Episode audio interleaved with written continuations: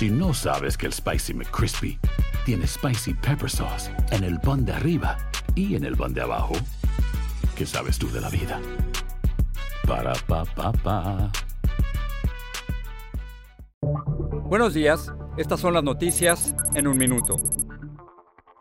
Es viernes 30 de julio, les saluda Rosetol. Un informe interno de los CDC citado por medios advierte que la variante Delta del coronavirus puede causar una enfermedad más severa y es más contagiosa que las anteriores, hasta el punto que los vacunados pueden infectarse e infectar a otros igual que los no vacunados.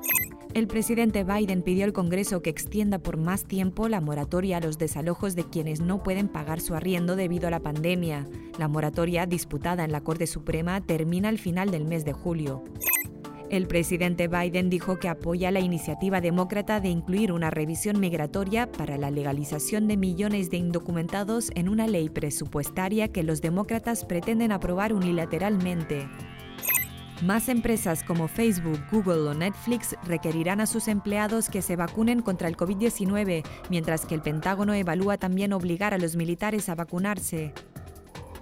Más información en nuestras redes sociales y univisionoticias.com.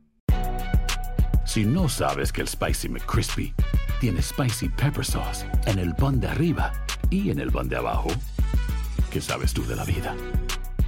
Para, pa, pa, pa.